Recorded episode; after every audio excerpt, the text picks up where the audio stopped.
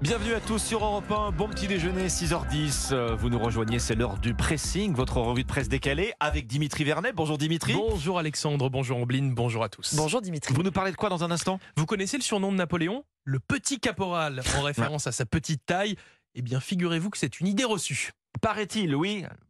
Il est, il est, il est moins, il était moins On- petit qu'on le, qu'on ne veut bien le croire. Je vous dire. explique ça Vous allez nous expliquer ça. Eh oui. Ombline. Les petits hommes verts, c'est pas mon truc. Déclaration d'un enquêteur du GEPAN qui étudie les phénomènes inexpliqués dans le ciel français. Et moi, je vais vous expliquer pourquoi beaucoup de buralistes, de débitants de tabac n'acceptent pas votre carte bancaire en dessous d'un certain Ah oui. montant.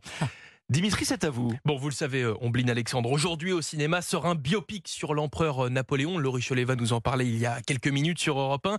Napoléon Bonaparte, grand empereur français, pourtant surnommé, eh bien oui, le petit caporal, Oui. en référence à sa supposée petite taille. Je dis bien supposée, car oui, ce serait une idée reçue, comme l'écrit ce matin le magazine Le Point. Bon, alors on découvre plein de choses aujourd'hui. Comment euh, ça se fait? Quelle était sa taille alors? C'est Eh vrai En fait, on oublie, on a une idée assez précise, car plusieurs récits historiques mentionnent la taille de l'empereur, notamment en fait dans les mémoires de son valet de chambre, Louis-Joseph Narcisse Marchand, où il est écrit que Napoléon mesurait 5 pieds, 2 pouces et 4 lignes. Oula. Traduction, Oui. soit 1m69. Il faut faire la conversion effectivement. 1m69, euh, bah oui, c'est pas, c'est pas très grand. Pas énorme aujourd'hui, Alexandre, mais il y a quelques années en arrière, eh bien si, c'était pas mal 1m69.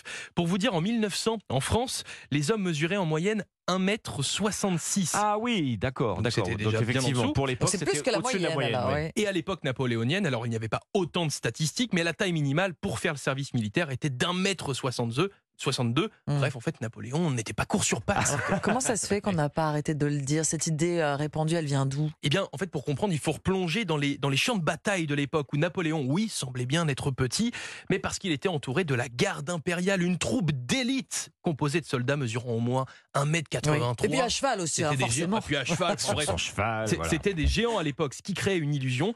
Une illusion utilisée ben, en fait, par nos meilleurs ennemis de l'époque, Ah. les Anglais. Bien Et sûr. Eh oui, qui menaçaient, ont fait toute une propagande anti-Napoléon en le représentant sur des caricatures haut comme trois pommes et en le surnommant Bonnie. Alors, Napoléon qui gagnait euh, quand même quelques centimètres aussi avec son bicorne. Aussi, euh, oui, je ne sais pas si vous avez vu quand Il a même. été vendu Dimanche, vendu, la vente aux enchères du bicorne ou de l'un des bicornes de Napoléon Quelques Bonaparte. millions, c'est ça Mais Je sais- 2 millions d'euros quasiment. ouais. Alors, on ne Mm. connaît pas l'acheteur euh, qui a préservé un peu son identité. Euh, 2 millions d'euros frais compris. hein. La vente a eu lieu à Mm. Fontainebleau, le château de Fontainebleau qui était justement l'un des lieux de résidence de, de Napoléon.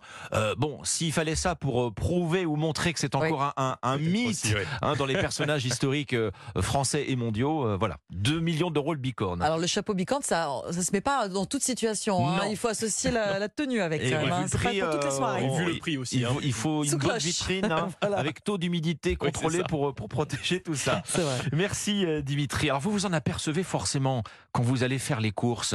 On a tendance à moins faire circuler les pièces de monnaie et les billets Oui. quand même hein, depuis Mm. quelque temps avec le paiement du C'est sans de plus contact plus rare. qui est bien pour quelque chose.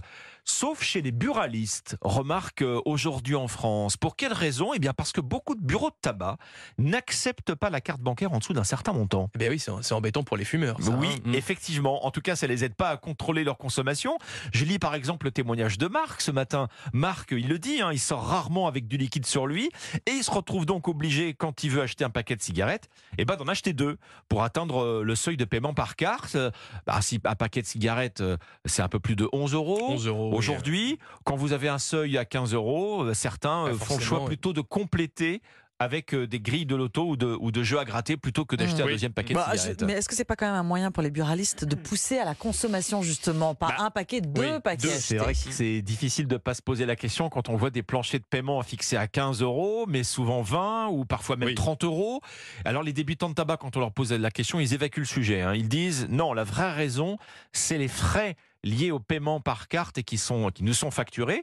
Sauf que ces frais, bah, ils sont facturés aux buralistes, mais aussi à tous les commerçants. hein. Mhm. Alors pourquoi les buralistes font de la résistance? Eh bien parce qu'ils disent qu'ils vendent des produits à commission. Le prix Oui. du tabac est encadré, ils touchent une commission fixe sur chaque paquet de cigarettes de 8%, sans pouvoir augmenter leur le marge. paquet ne peut pas bouger de prix. Voilà, et contre, ils prennent par exemple le contre-exemple de, de- du boulanger qui lui peut augmenter le prix de son, de son croissant ou de sa baguette. Alors les buralistes mégotent sur les Mhm. paiements, c'est c'est le jeu de mots et le papier, non pas à rouler, mais à lire dans Aujourd'hui en France ce matin. Bien joué, Alexandre. Ombline, Oui. c'est à vous. Une enquête euh, sur le GEPAN dans euh, Libération, c'est absolument passionnant. Le GEPAN, cet organisme public qui recueille les récits de ceux euh, qui ont vu ou qui croient avoir vu un phénomène non identifié, en général dans la nuit ou au crépuscule, un phénomène qu'on espère secrètement extraterrestre, bien sûr. GEPAN, ça veut dire groupe d'études et d'informations sur les pans.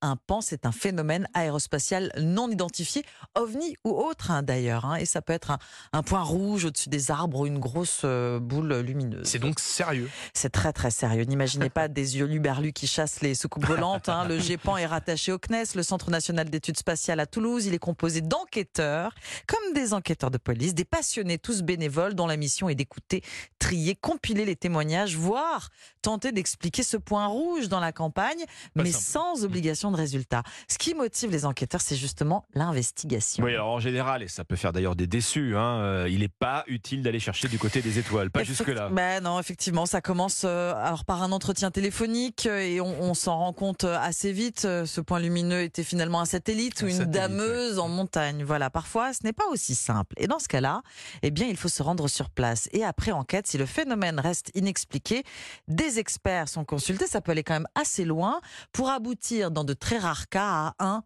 on ne sait pas. Oh, jamais mystère, mystère. Jamais ils évoquent un, Hmm. un phénomène extraterrestre. Ils ne peuvent pas le, Oui. le savoir si ce n'est pas prouvé. Ils disent donc on ne sait pas. Attention, les canulars sont, sont peu courants. hein. On pourrait croire le contraire, mais non. Euh, c'est ce qu'explique euh. Libération. Les gens, en général, ont vu quelque chose. Alors, en, en général, c'est rien. Mais ils ont vu quelque chose. Ce n'est pas un canular. Voilà, enquête sur, sur le GEPAN. C'est deux doubles pages dans Libération. Vous allez tout savoir, tout comprendre. Bah, heureusement qu'il en reste des mystères, ça nous permet de rêver. Bah oui, Puis bien on peut sûr. se remater quelques classiques, euh, C'est vrai. hein, les rencontres du troisième type, E.T., voilà, Ah bah, ça, ça, ça E.T., fait, oui, ça aussi, fait ouais. toujours du bien. Le pressing, votre revue de presse décalée chaque matin sur Europe 1. Merci Ombline, merci Dimitri.